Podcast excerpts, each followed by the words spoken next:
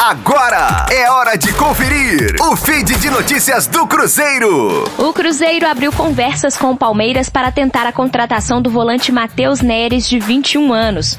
O jogador que disputou a última Série B pelo Figueirense foi indicado pelo novo técnico da Raposa, Felipe Conceição. Matheus foi titular pelo Figueirense durante 26 jogos na Série B e marcou dois gols. O Clube Celeste tenta a contratação em definitivo, já que o jogador possui contrato com o Clube Paulista até maio. A ideia é tentar a liberação imediata do Palmeiras e acertar o novo vínculo com a Raposa. Rosane Meirelles com as informações do Cruzeiro na Rádio 5 Estrelas. Fique aí! Daqui a pouco tem mais notícias do Cruzeiro. Aqui, Rádio 5 Estrelas.